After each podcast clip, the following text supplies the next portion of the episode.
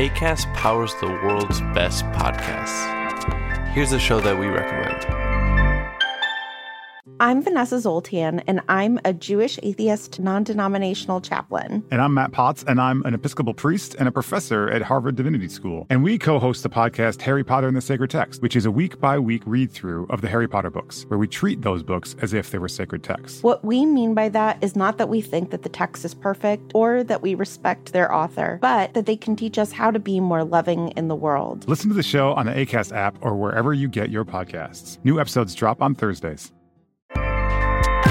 ACAST helps creators launch, grow, and monetize their podcasts everywhere. ACAST.com.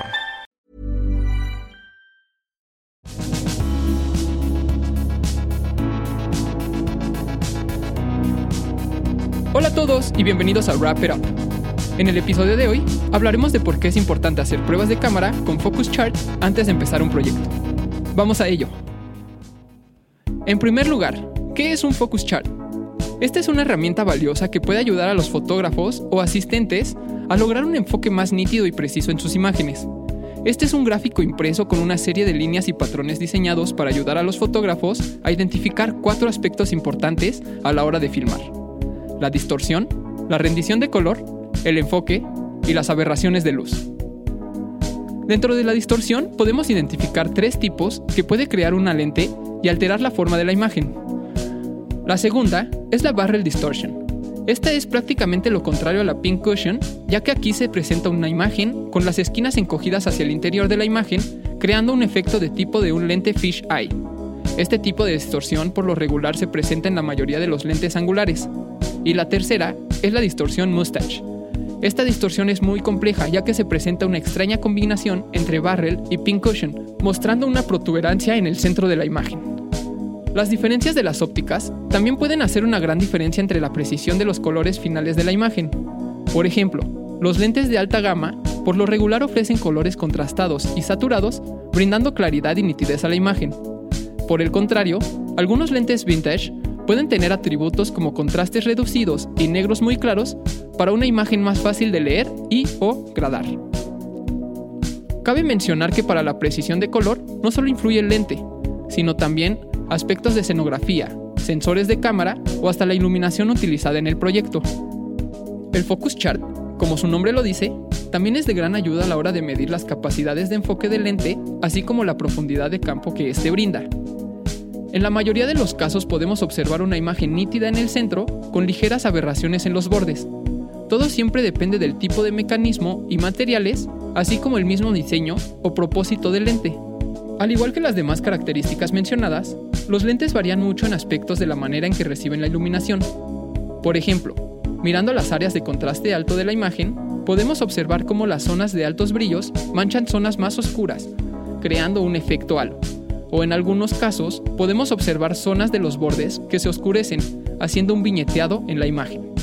El tipo más común de Focus Chart es un gráfico con una serie de líneas cuyo grosor disminuye gradualmente, cuando toma una foto del gráfico, debería poder ver qué línea está enfocada con mayor nitidez. Esto puede ayudarlo a determinar si su cámara está enfocando correctamente y hacer los ajustes necesarios. El primer paso para utilizar una Focus Chart es configurar el gráfico en un área bien iluminada. Coloque el gráfico sobre una superficie plana y asegúrese de que esté al mismo nivel que la lente de su cámara. Luego, coloque su cámara de modo que el gráfico de enfoque esté en el centro del cuadro y ahora sí, podemos empezar a hacer las pruebas necesarias. También es importante tener en cuenta que los gráficos de enfoque se pueden usar para diferentes tipos de fotografía, como paisaje, retrato o incluso hasta en fotografía macro. Cada situación puede requerir configuraciones y ajustes diferentes, por lo que es importante investigar un poco sobre qué tipo de gráfico de enfoque es mejor para tus necesidades particulares. En conclusión, los gráficos de enfoque son una herramienta valiosa para cualquier fotógrafo que busque lograr imágenes nítidas y sin aberraciones. Mediante el uso de una tabla de enfoque, puede determinar si su cámara o lente están configurados correctamente y hacer los ajustes necesarios. Así que la próxima vez que salgas a tirar, no olvides traer tu Focus Chart de confianza. Existen varios tipos de Focus Chart disponibles, pero generalmente todos funcionan de la misma manera. Solo debemos de identificar qué ajustes queremos medir para encontrar la ideal. Este tipo de tablas se puede encontrar en diferentes tiendas de gear fotográfico o cinematográfico y dependiendo de las necesidades será el costo de esta. Así terminamos el episodio de hoy, en el cual hablamos de por qué es importante hacer pruebas de cámara con un focus chart antes de empezar un proyecto. Esto fue Wrap It Up, el podcast de tecnología audiovisual en español producido por Room Tone Media, una empresa de Cinema 226. Recuerda, si tienes alguna duda o comentario, escríbenos en Instagram o Facebook a wrapitup.mexico.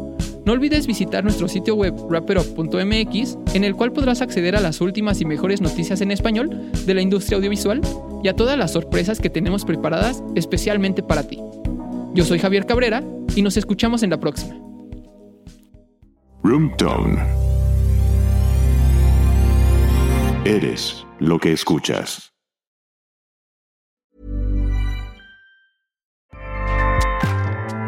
ACAST powers the world's best podcasts. Here's a show that we recommend. I'm Vanessa Zoltan, and I'm a Jewish atheist non denominational chaplain. And I'm Matt Potts, and I'm an Episcopal priest and a professor at Harvard Divinity School. And we co host the podcast Harry Potter and the Sacred Text, which is a week by week read through of the Harry Potter books, where we treat those books as if they were sacred texts. What we mean by that is not that we think that the text is perfect or that we respect their author, but that they can teach us how to be more loving in the world. Listen to the show on the ACAST app or wherever you get your podcasts. New episodes drop on Thursdays. ACAST helps creators launch, grow, and monetize their podcasts everywhere. ACAST.com.